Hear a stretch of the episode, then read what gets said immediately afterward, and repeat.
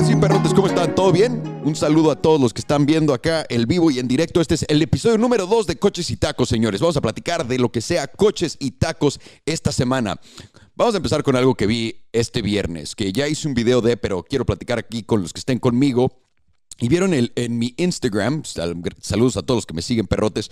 En mi Instagram hice un post de un McLaren plateado que se estaba quemando.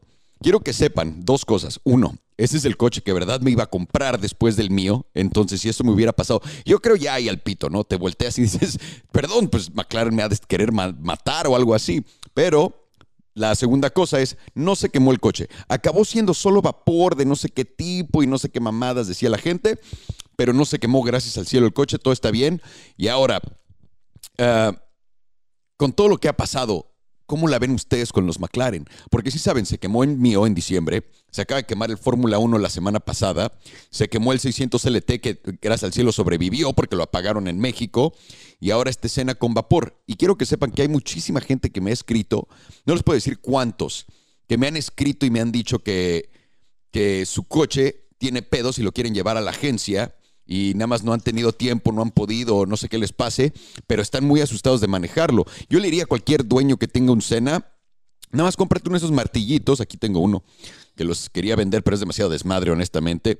Cómprate uno de estos, cortas el cinturón con esto y con esto puedes romper cualquier ventana, no importa lo que sea. Y esto es lo que yo llevo conmigo. Tengo en la madre que yo llevo conmigo a todos lados. Tengo uno de estos siempre. Oigan, ya vi aquí en teleswipe.com. Saludos a Pedro Chilapa. saludos desde el defectuoso Perrote, mi vecino, cabrón. Y a Leo, 1974. Leo, eres 10 años más grande que yo, cabrón. Felicidades. A los 44 y te ves muy bien, aunque sea solo tu username. saludos a Dorian. Saludos hasta San Diego, Perrote, que andas todavía de mi lado de la frontera. Esta vez, esta vez. Entonces sí, les digo, Acá la gente que quiera comprarse, eh, bueno, que tenga su McLaren, nada más cómprense una de estas. Cuesta como 2 dólares fuera de pedo, que son 40 pesos. Y vámonos, con esto puedes romper la ventana que quieras y honestamente ya me siento mínimo más seguro de, de cualquier pedo que pueda pasar así, ya saben. Eso, eh, eh, eso me dejó bastante traumadón, entonces quiero que no le pase nada a nadie más, por eso le recomiendo una de estas. Les digo, no tienen que comprar la mía, la mía ni siquiera la hice más, nada más hice esta para mí, creo que tenemos dos o tres y ya. Eh, Ahora, de McLaren quemados, ¿qué onda mi Omar, Nitro aquí en Teleswipe, a Luiso aquí en Teleswipe? ¿Cómo andan, perros? Tírenme sus preguntas aquí en teleswipe.com. Perdón, en Facebook hay demasiadas preguntas, no me da tiempo leerlas. En teleswipe.com sí las puedo leer porque no son tantas y aparte me hace un update en el scroll porque en, Facebook no puedo verlas. Perdón, señores, a los que están en Facebook, nada más viendo. Saludos a ustedes, perrotes del mal, y espero que le demos uno de sus ah, topics. Ahora, de, lo que platicamos del coche quemado, platiquemos de más noticias de, coches. Ese, ese Bugatti negro, el, grandote de 20 millones de dólares, quiero que sepan, les acabo de hacer un video que literalmente traduz, tradují, se dice así, traduje, traduje, traduje de inglés español, porque Bugatti se aventó un mega video. Si van a su canal de YouTube, se van a cagar. Un video con así súper delgadito y largo, es un video, señores, no estén de pervertidos por el amor de Dios. y, en ese video enseñan como el de dónde viene ese coche. Y honestamente agarré el video y lo traduje a español, espero que les guste mucho. No quiero robárselo a Bugatti ni nada, no voy a sacar dinero, nada, y le di crédito a Bugatti y todo. Estoy muy emocionado, a ver qué les parece, es un experimento y a ver cómo nos va con eso. Pero ese Bugatti es, me traumó, me traumó, es mi coche favorito al Chile. A ver, déjenme, le doy aquí en los comentarios. ¿Qué onda, mi Edgar? Saludos desde Perú, Estefano, Ecuador. Eh, eh, mi queridísimo Metálico 16 a Honduras. Muchos saludos a Honduras. Mi Dorian me pregunta, una pregunta, y muchas, muchas personas me preguntan esto y quiero que lo entiendan. ¿Cómo te ves aquí en cinco años respecto a los autos? No sé, Dorian, la vida cambia mucho. Igual, no quiero aferrarme a quedarme. Tienen que hacer esto. No se aferren a quedarse con algo que tengan planeado en la vida. Cuando en la vida dicen, ¿cómo te ves al final de la comida? Lleno, satisfecho, pues no sé, nada más estás comiendo, no estás pensando lo que estás haciendo. En esto es lo mismo. Si imagínense que digo, en cinco años tengo que ser, no sé, puedo tener un plan pendejo, ¿no? Que es, en cinco años espero tener cinco millones de suscriptores en mi canal. Puedo tener un plan mediano. En cinco años espero poder hacer 15 millones de dólares al año con tal, tal, tal estrategia a través de mi canal de YouTube. O en cinco años quiero ser el CEO, el, jefe de Bugatti pinches sueños locos, ¿no?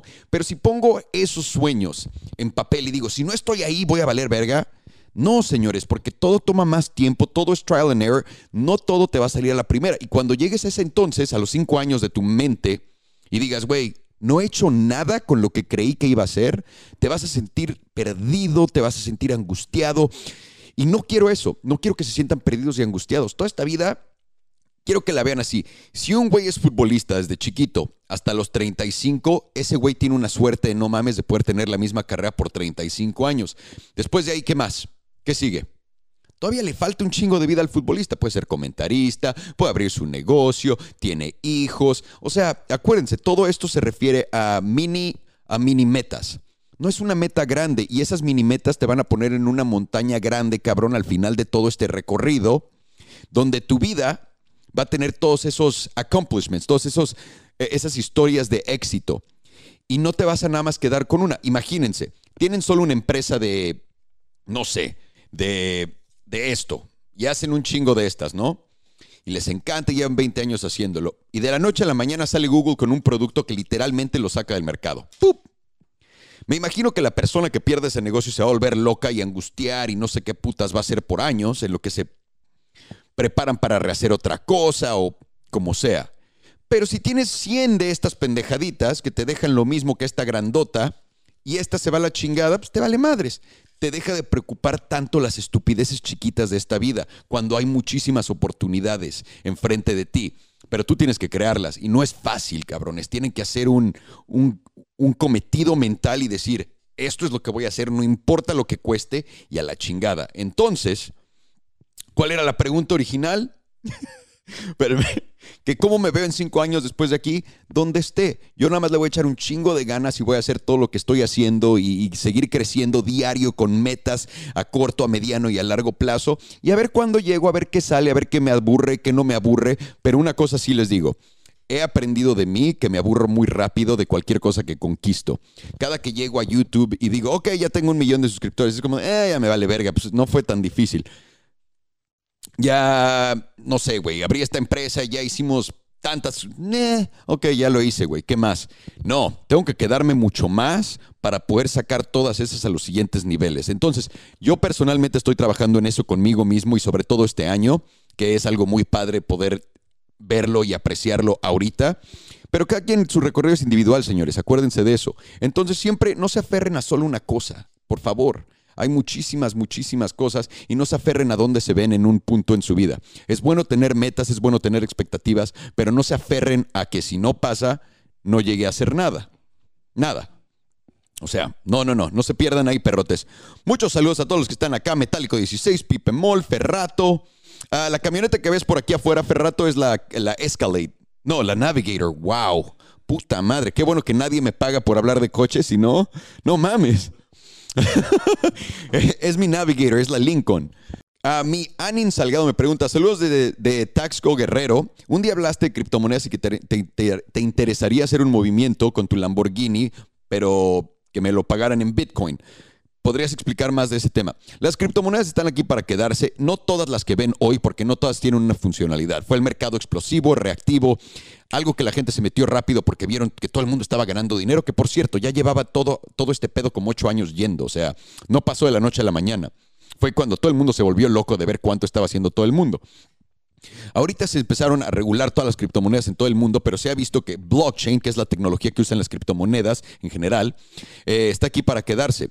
Y, yo personalmente, y no tienen que creerme, yo no, no fui a la escuela, acuérdense, soy un ignorante de todo. Yo nada más voy con lo que yo creo y de acuerdo a lo que he visto. Nada más lo digo. Yo siento que van a estar aquí para quedarse, pero van a ser muy pocas y va a cambiar su uso y su funcionalidad de cómo lo están haciendo. Porque sí, Bitcoin vale, eh, Bitcoin es nada más Bitcoin, o sea, eh, eh, Ethereum es una tecnología que vale más la pena, pero Bitcoin tiene más como, siento que el nombre le ayudó un chingo. Y eso no está bien porque Ethereum tiene una plataforma mucho mejor O sea, no, no, es mucho mejor, una plataforma extensa.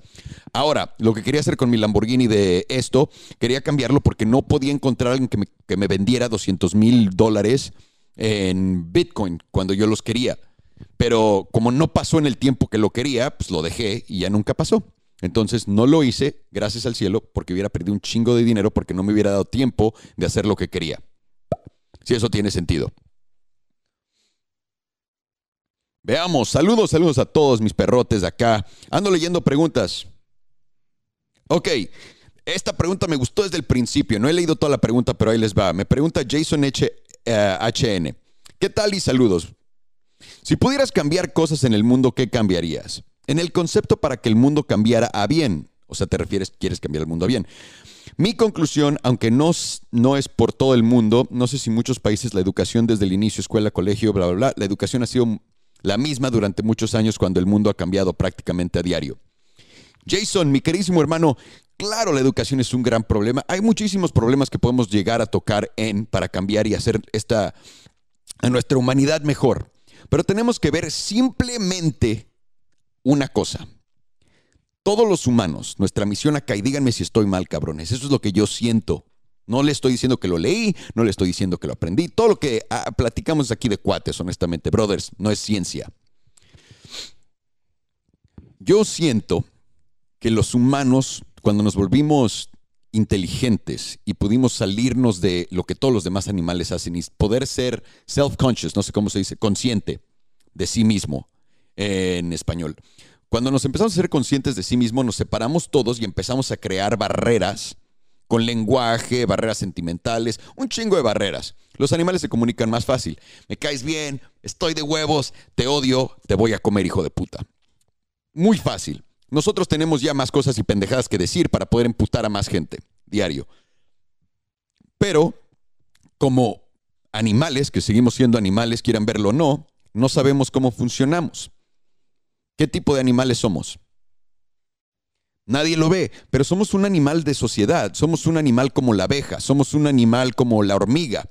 Necesitamos a gente en poder que nos diga qué pedo, pero tiene que ser obviamente para el bien de la colmena, ¿cómo se dice? Si colmena, lo de las abejas y también el, de las, perdón, es que las palabras en español se me olvidaron, pero también el, de las hormigas. ¿Cuándo han visto hormigas robarle a otra hormiga? ¿Cuándo han visto una abeja llegar y cortarle las alas a otra abeja? Es, a chingar a tu madre, yo me llevo el polen, güey. Nunca. Solo nosotros hacemos estas mamadas entre nosotros. ¿Cuál es el bien más grande y la cosa más grande que me gustaría cambiar en este mundo? La cultura del pensamiento, la cultura del por qué hacemos lo que estamos haciendo y el por qué existimos aquí. Siento que hay demasiado peso en muchas razones muy pendejas que no nos deja disfrutar el hoy, el ahora, ah, como deberíamos. Y eso es una pinche pena enorme, señores, porque eso nos trae a todos como locos, locos, locos. Entonces, mi Jason, para regresar, ¿cómo cambiaría las cosas en el mundo? Honestamente, me encantaría poder tener líderes en todos lados que platiquen con la gente, que nos... Ahora sí que de verdad nos agrupemos como deberíamos, como deberíamos estar agrupados en vez de con pendejadas. Pero no me voy a meter en todo ese desmadre. Ahí está, ¿cómo la ven? Eh, mi Velázquez, que tuve, me veías los videos desde el Hotbox y si me rifaría hacer algo así en español. Honestamente, mi, mi queridísimo Velázquez, no. Porque en México no es la misma cultura, ni tampoco en Latinoamérica que en Estados Unidos. No puedes. Ya saben, cuando ven una película que. Una película gringa que se caga, que no, nadie se ríe. Dice, pinche humor gringo, güey. Me gusta más el humor mexicano, me gusta más el humor de España. Es lo mismo. No, no le puedes vender a todo el mundo lo mismo. ¿Me entiendes? Y no es vender, es dar. Eh, eh, entonces sí, es así. Muchos saludos a todos, perrotes. Seguimos aquí en Teleswipe leyendo sus preguntas. Por favor, no repitan las preguntas. Les prometo, estoy yendo una por una. Y si las repiten, voy a tener que esconderlos para poder leerlas de otras personas. Para que no se me pierda aquí la gente. Saludos desde el break de. Hey, hey, mi Peter AB, que estás en tu lunch break. Muchos saludos. Platícanos en forma breve qué onda con eso del producto del martillito. ¿Por qué fue un pedo? Ah, ok. Cuando mi coche se quemó, dije, yo quiero comprarme uno de estos porque necesito algo huevo para salirme del coche quemado. De ahí salió la idea de, güey, deberíamos de vender estos en la tienda. Y de ahí vimos el producto cuando llegó. Se ve muy... No va con, con lo que nosotros vendemos de la nada. Entonces de ahí empezamos a ver, pues igual y creamos uno mejor y los precios empiezan a ir de 2 dólares a 10, 12, ya no vale la pena tu madre esta. Como en todo negocio tienes que preguntarte cuál va a ser mi precio final.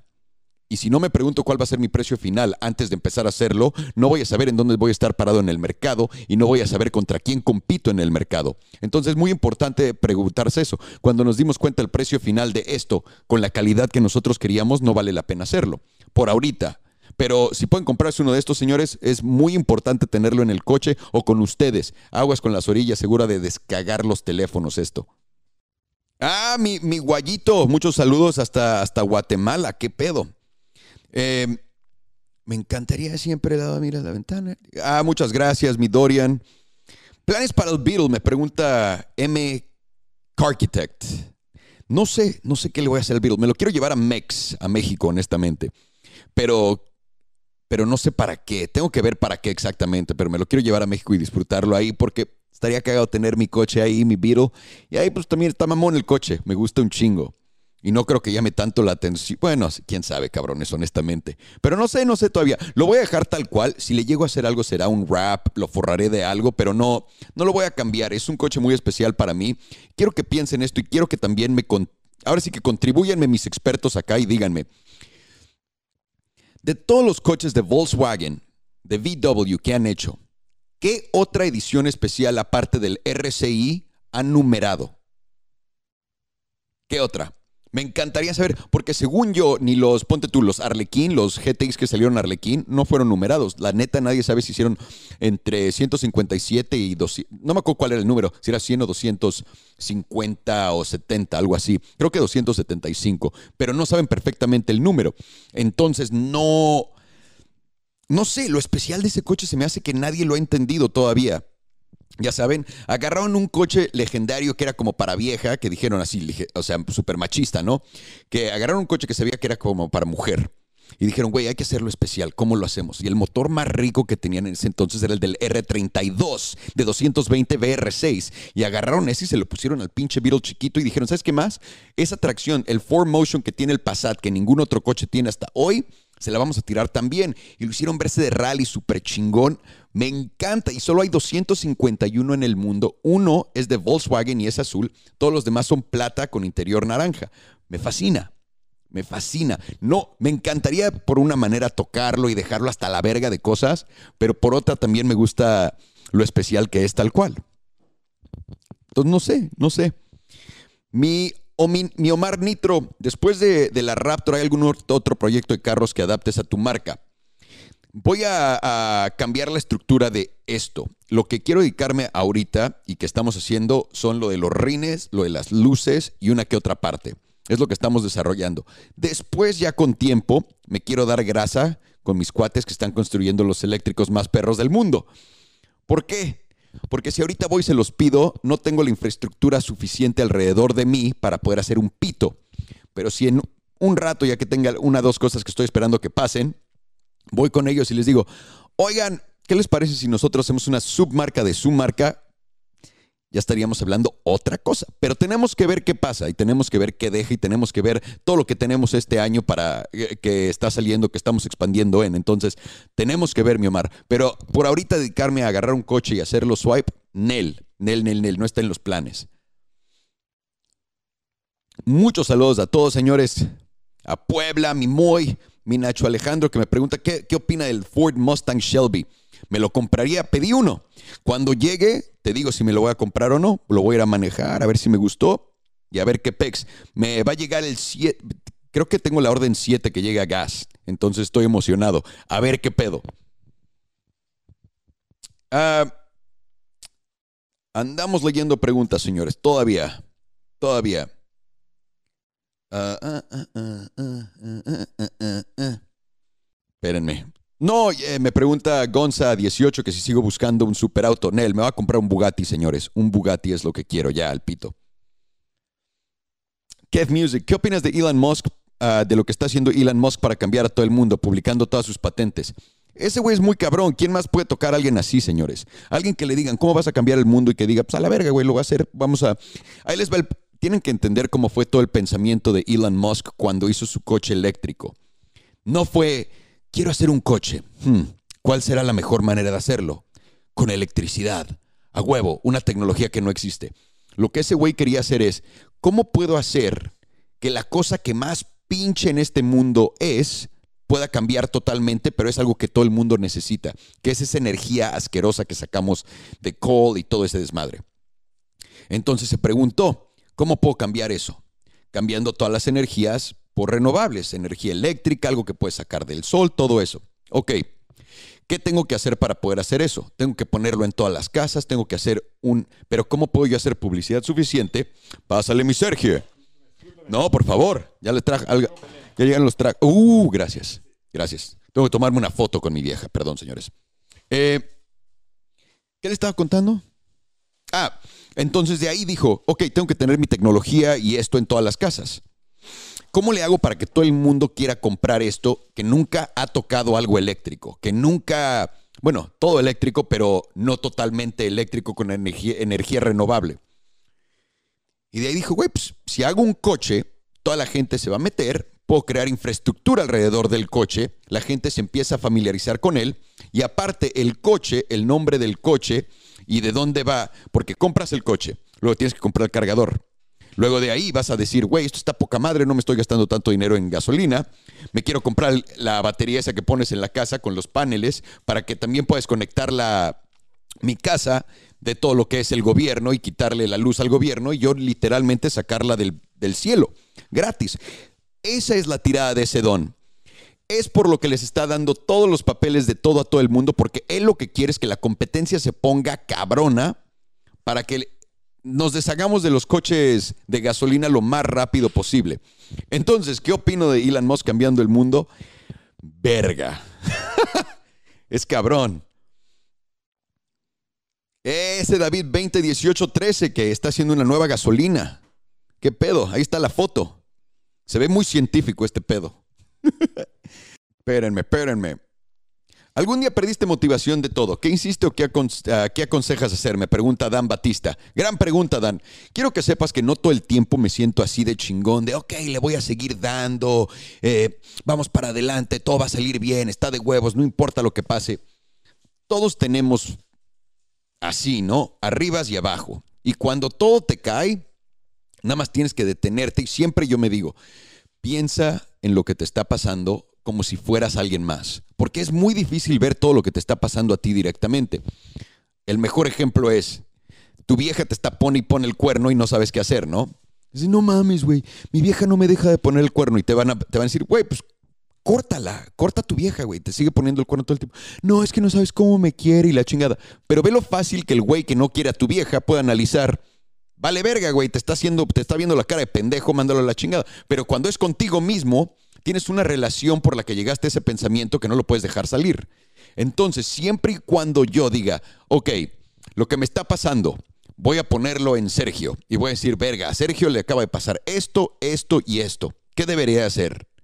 Eso me da una perspectiva muy cabrona para poder salir de esos hoyos y mentalmente estar bien. Tenemos que entender que diario nos están madreando en la cabeza también y nadie se está curando. Diario todos tus pedos tienes que analizar y preguntar y ver cómo los puedes arreglar. Diario, diario, diario. Si no haces eso, te vas a quedar estancado en uno de esos hoyos culeros, en uno de esos baches. Gracias, Sergio. En uno de esos baches mamones. ¿Y para qué quieres? ¿Cómo vas a salir de eso? ¿Me regalas un agua? Gracias, Sergio. No, qué bueno que llegaste, Sergio. Gracias. No, eh, sí, sí, gracias. ¿Por qué no? Eh, la, toda la enchilada. Entonces, es lo que. Es de lo que se trata este pedo. No crean que todo siempre va a salir bien. No crean que todo el mundo que ven acá con una sonrisota, gracias, mi Sergio, siempre está de buena, siempre. O sea, pasan culeradas y nos pasan a todos, señores. Y todos nos emputamos, todos lloramos, todos gritamos. Pero ¿quién sale más rápido de sus desmadres? Los que no se quedan colgados. Fui a ver una película, ah, déjenme les cuento un side story rapidísima. No sé si sepan quién es Pedro Almodóvar, mega, mega cineasta.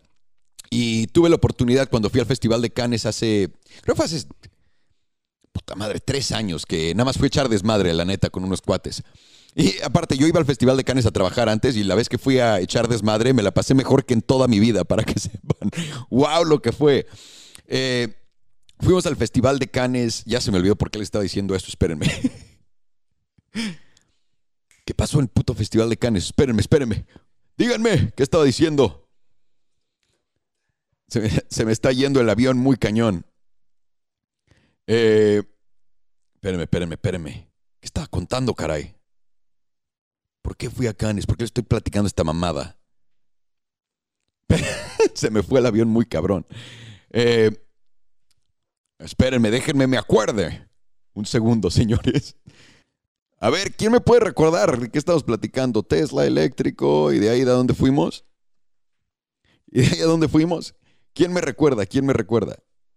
Ah, la ok, la película de Almodóvar. Fuimos a Cannes, la pasé cabrón. Y mi cuate, quiero que sepan, yo fui cineasta, fui a todo eso. Y yo mismo, porque era honestamente middle of the table, ¿no? Hacía muy buena lana, pero no soy Brad Pitt, ya saben.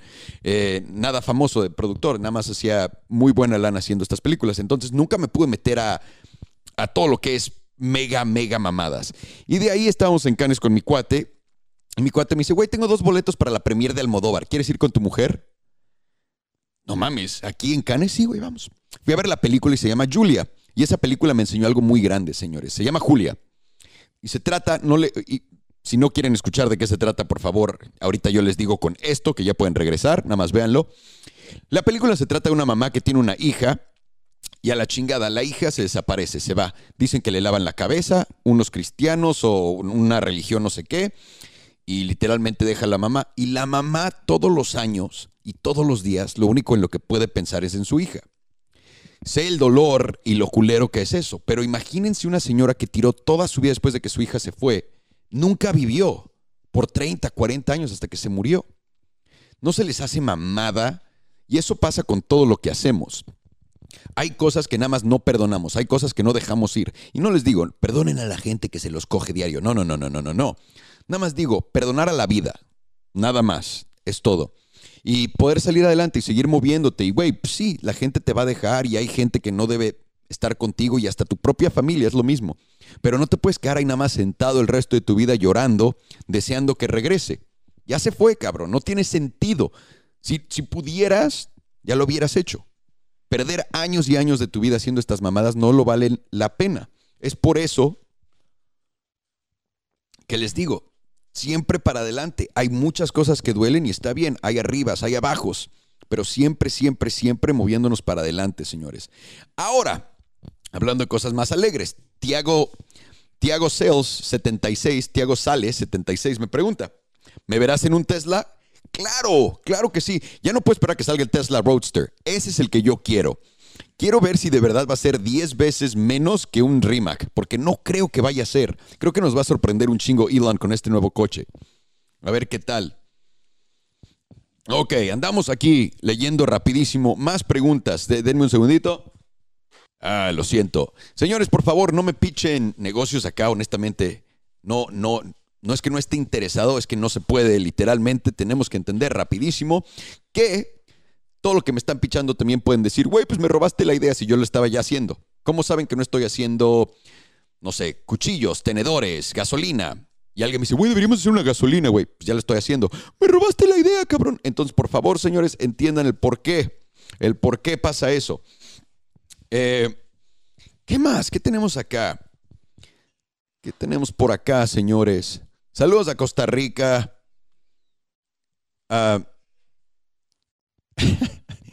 Manu me pregunta que si voy a hacer unos cases para los celulares.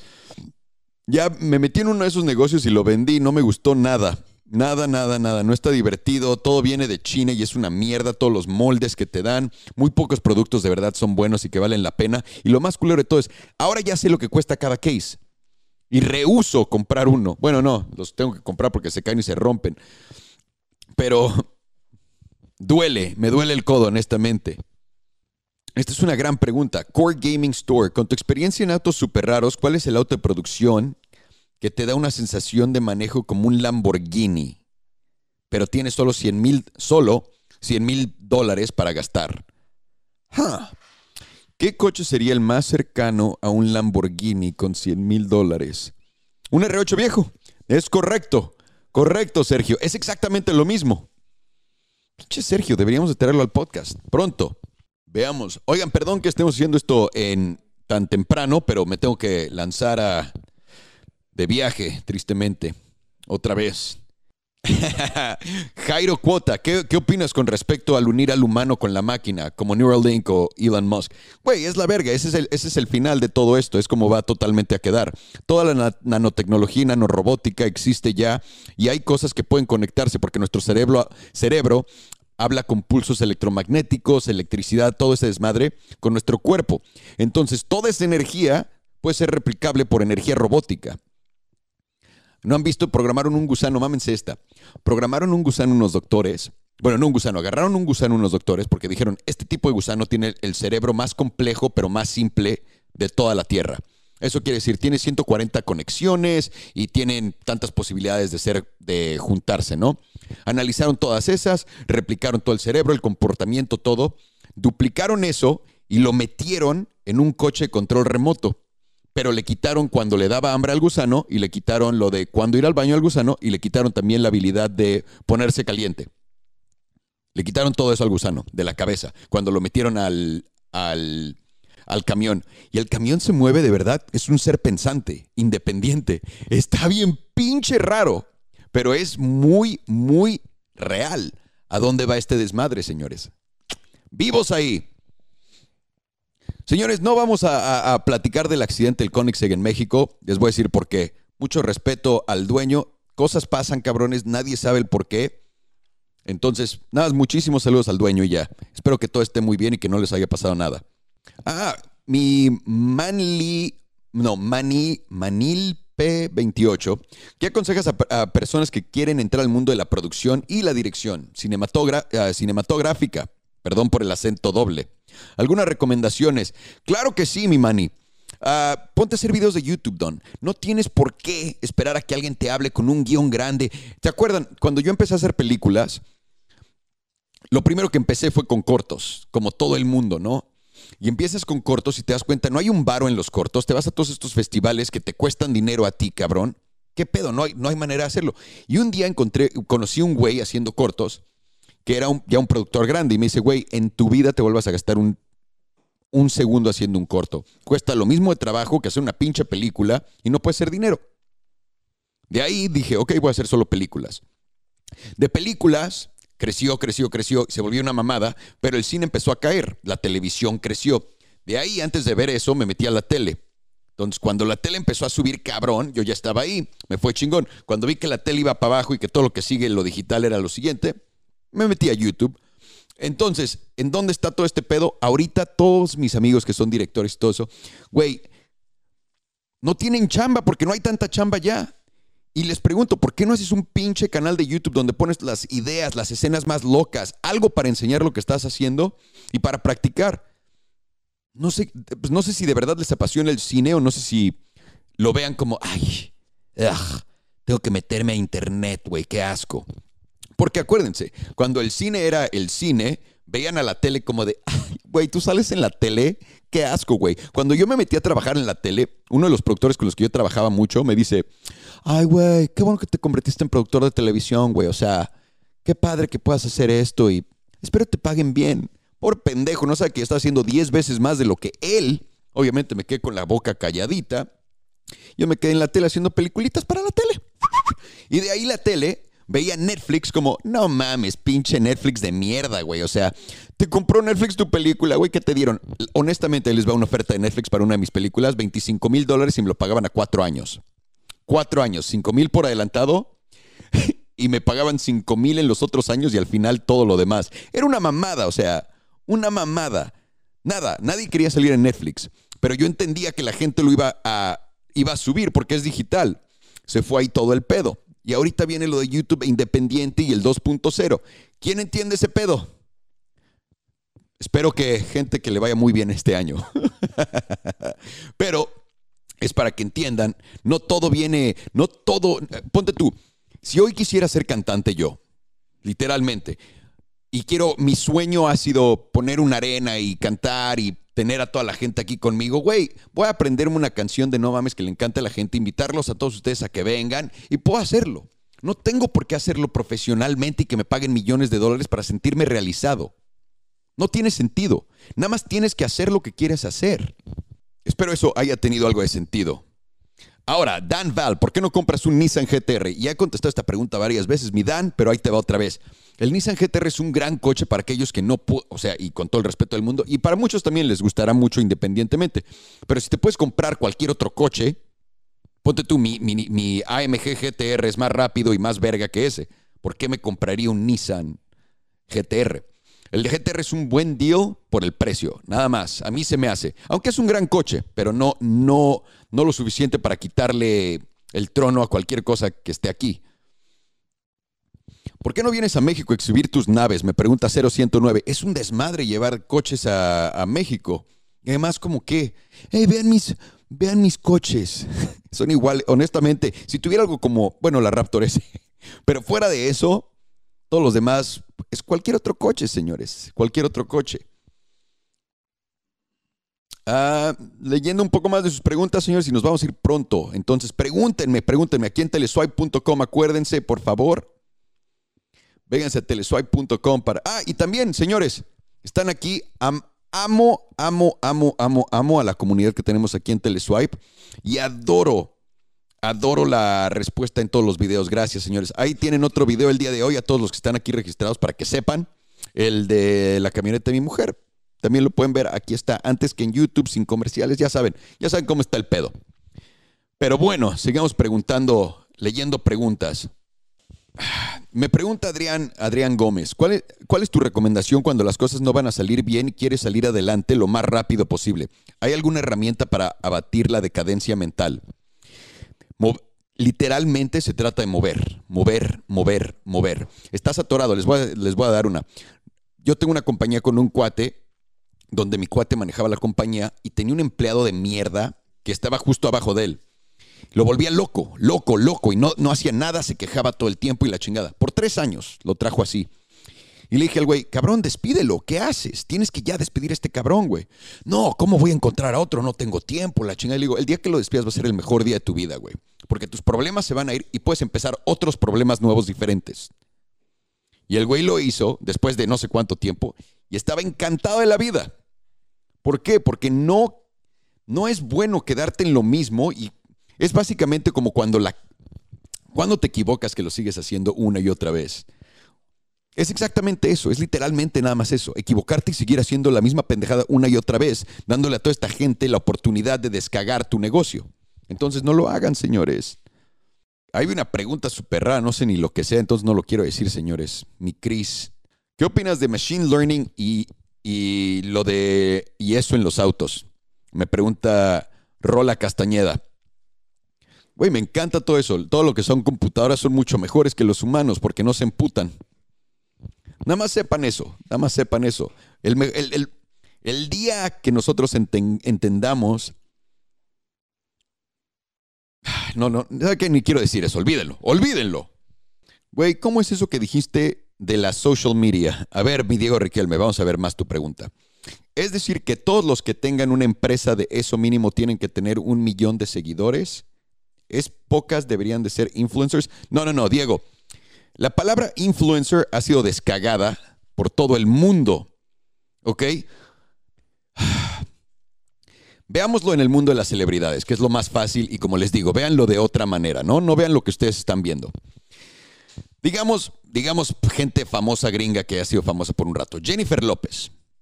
Jennifer López es una verdadera influencer. Beyoncé es una verdadera influencer. No nada más son celebridades, no nada más son cantantes, no nada más son creadores, son influencers. ¿A qué me refiero con eso? Cuando crean las Kardashians, cuando crean algo, venden billones y billones y la gente quiere ser como ellos. Ahora, en la misma categoría de celebrities, vean a Snooki o a cualquier celebridad que, digan, güey, pues me vale verga, esa, esa qué es lo mismo, los dos tienen la misma atención, los dos tienen los mismos seguidores, pero ¿por qué uno tiene más atención? Es por el respeto que le tiene la gente por todo lo que ha hecho y por toda la trayectoria de su carrera. Lo mismito pasa en este mundo. Cualquier pendejo con un millón de seguidores no tiene nada que ver con ser un influencer si no puede hacer trends. Si no puedes ser un influencer si te compras un coche, no sé, cabrón, o sea, eh, un coche plata, ¿no? Y nadie tiene un coche plata. Y te compras un coche plata y nunca nadie compra un coche plata por ti. Si eres verga y eres un influencer de verdad, compras un coche plata y todos los demás van a tener un coche plata. Si eres verga en lo que creas videos, todo el mundo van a copiar tu formato. Si eres de verdad el, influencer, todo el mundo va a ver, o sea, es alguien que mueve a las masas. Yo me refiero a todos nosotros como creadores, porque es lo que somos. Somos creadores de contenido, ya sea en Instagram, ya sea en YouTube. Yo soy un creador, eh, eh, yo me considero un creador muy afortunado por poder estar creando en Instagram y tener un gran following y el engagement que tengo en Instagram, me encanta. Me considero muy suertudo por poder hacerlo en YouTube con otro formato totalmente diferente que es totalmente video. Ah, en Facebook, combinando un poco de los dos. En mi propia página, creando algo nuevo. Ahí me encanta crear. Me encanta, me encanta, me encanta crear. Influencer, no. O sea, eso es para dones tremendos, señores, tremendos. Es una palabra muy grande para poder tirarle a cualquier pendejo. Ese es el pedo de esa palabra. Y entonces ves a chavitas con 10 mil followers. No, güey, pues yo soy una influencer. Estás descagando el, significado de eso. Descagándolo. Ah, me pregunta Fren, Fren Sue o Fren Josué. En tu experiencia, ¿cómo se pueden ver las tendencias que están por venir? Tienes que tener experiencia en, ese, en esos mundos. Si no has estado en el entretenimiento por 10 años y no has visto todo lo que ha pasado, Mínimo si lo has leído todos los 10 años y has puesto atención lo vas a entender, pero no lo vas a aprender así de la nada. Hay maneras también de aprender a ver para adelante, pero tienes que aprenderlas a través del tiempo.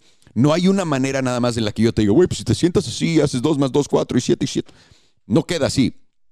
Tienes que aprender a leer tendencias. Por ejemplo, con el Carrera GT, yo me tomé años y años y años admirando el Carrera GT y nada más de verlo de lejos, ¿no?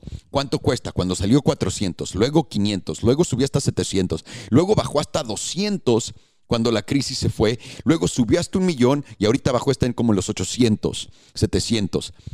Saber eso me da poder relacionar qué estaba pasando en el mundo en ese entonces, en la economía, en los coches, en todo, agregar todo eso junto y poder decir qué va a pasar después cuando saquen el nuevo hiper, el nuevo hyper de Porsche, cuando saquen el nuevo, ya saben, es lo que te da, es perspectiva, subirte lo más alto en la escalera para poder entender las cosas con mejor claridad. Espero eso tenga algo de sentido. Lalo Torres, quiero que nunca pregunten esto y nunca se lo pregunten a ustedes mismos tampoco porque esto no existe.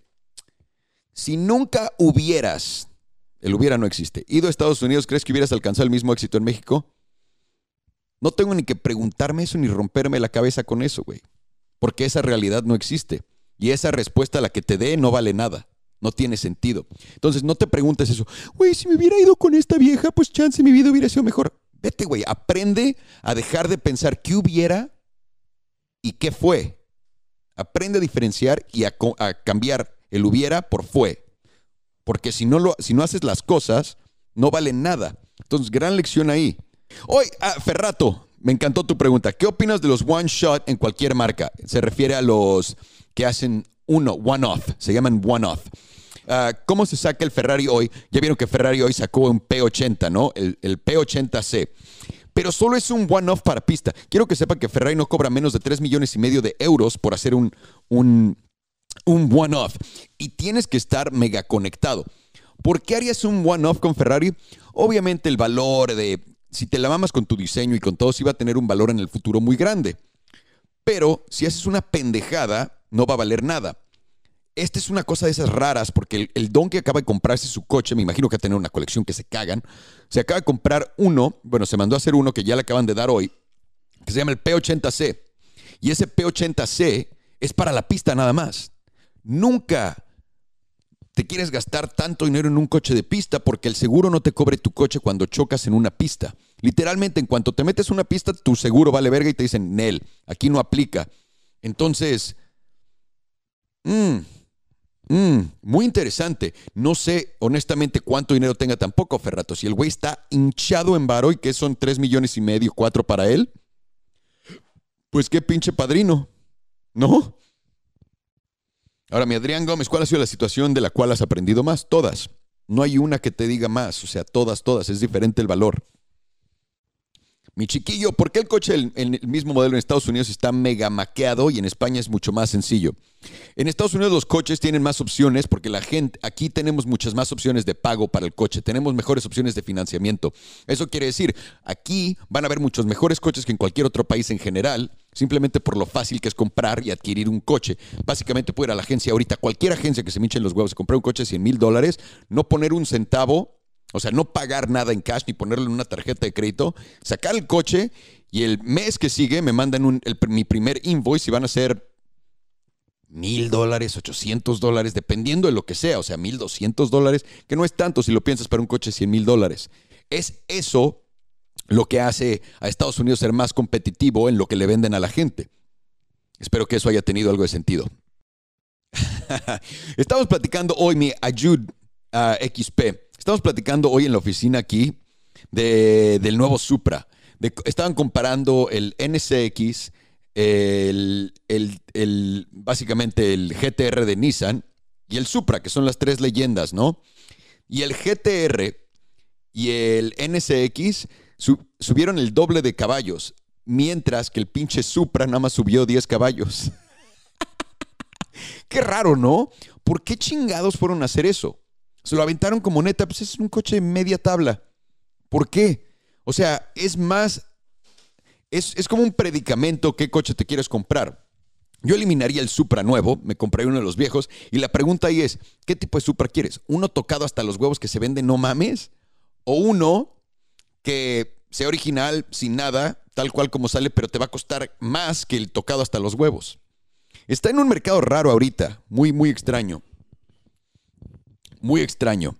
Pero en fin, señores, eh, los voy a dejar que tengo que hacer uno de estos en inglés antes de lanzarme al avión. Les mando un saludote, espero estén muy bien. No vamos a hacer uno de estos el miércoles, perdón, pero no la próxima semana, sino la que sigue. Ya regresamos al horario normal y muchas sorpresas. Les mando un abrazote, gracias a todos por escucharnos aquí en Coches y Tacos. Cuídense mucho, perrotes.